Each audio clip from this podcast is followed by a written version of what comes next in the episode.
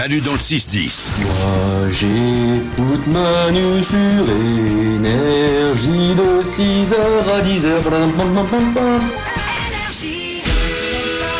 Voici la musique qui nous rappelle que dans le monde, il n'y a pas que des mauvaises nouvelles, il y a aussi des bonnes nouvelles et on vous le prouve tous les matins. C'est parti, tour du studio des bonnes nouvelles. Salomé, Tout un rayon de nourriture pour enfants s'est effondré dans un Carrefour Market. merci pour cette bonne nouvelle.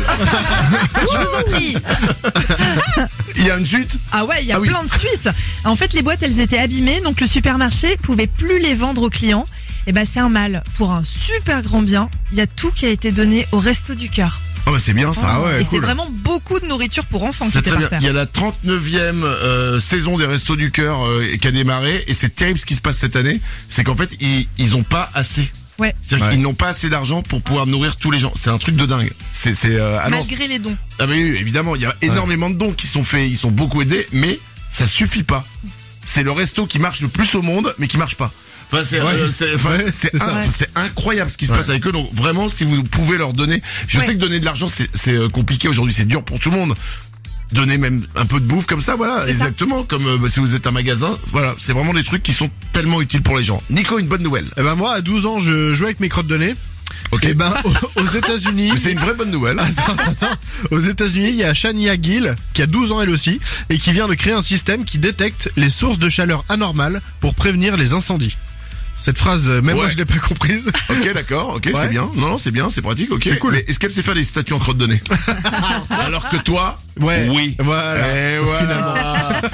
chacun, il faut- chacun apporte sa pierre à l'édifice. C'est vrai, t'as raison. Elle, elle sauve des vies, toi, bon bah tu fais des crottes de nez. Bah allez, Bah, écoute. je vais continuer. Lorenza, une bonne nouvelle J'ai une belle histoire de retrouvailles. Allez. C'est une femme qui avait perdu son chat pendant son déménagement, déménagement pardon, du sud-ouest de la France vers l'Allemagne. Et six mois plus tard, il a été retrouvé à la frontière après avoir parcouru 1000 kilomètres pour retrouver sa maîtresse. Quoi? 1000 kilomètres. hein. Attends, mais comment, euh, euh, comment en 1000 En fait- km le chat il arrive à retrouver Elle avait contacté euh, toutes les associations, elle avait contacté euh, bah, la frontière aussi, elle avait donné un maximum euh, bah, de- d'infos sur ce chat. Et le chat, il a marché jusqu'à la frontière, il a été Mais comment, retrouvé. mais comment il a suivi s'il était perdu? Comment il Je arrive pense à que c'est grâce à l'odeur. euh, il, en ah, tout oui. cas, il- ah oui, d'accord, elle double la meuf. La bonne nouvelle. Pardon, excusez-moi, on parle de bonnes nouvelles. Désolé. Euh, J'en ai une de bonne nouvelle. Écoutez, c'est une belle histoire. C'est un homme qui s'appelle Geoffrey Holt, bon, qui est récemment décédé à l'âge de 82 ans. Et toute sa vie, il a, il, il a mené une vie très simple. Exemple, il n'avait pas de télévision, il n'avait pas de voiture, il faisait ses courses sur une tondeuse autoportée. Génial. Donc, vraiment, il, il- c'était le minimum. Et les gens de la ville ont été choqués quand ils ont appris qu'il était mort, avec, écoutez bien, en banque, 3,8 millions de dollars. Oh. Oh la pince. Oh non, mais non.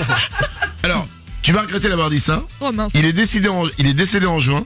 Son héritage vient d'être réglé. Et il a laissé, en fait, il a légué tout son argent à sa ville où il habitait, qui était aussi sa ville natale. il n'avait pas beaucoup de famille proche. Sa petite amie était décédée en 2017. Il a donc laissé toute sa fortune pour aider sa ville à investir dans l'éducation, les soins de santé et les activités de loisirs. Et oui, Salomé, la prochaine fois, tu réfléchiras avant de faire la pince. Ouais, je sais, c'est ces moments-là où on se dit, oh putain, qu'est-ce que j'ai dit. Manu dans le 6-10. Il nous réveille tous les matins. Qui ça, qui ça? Manu et ses ouin-ouin. Énergie.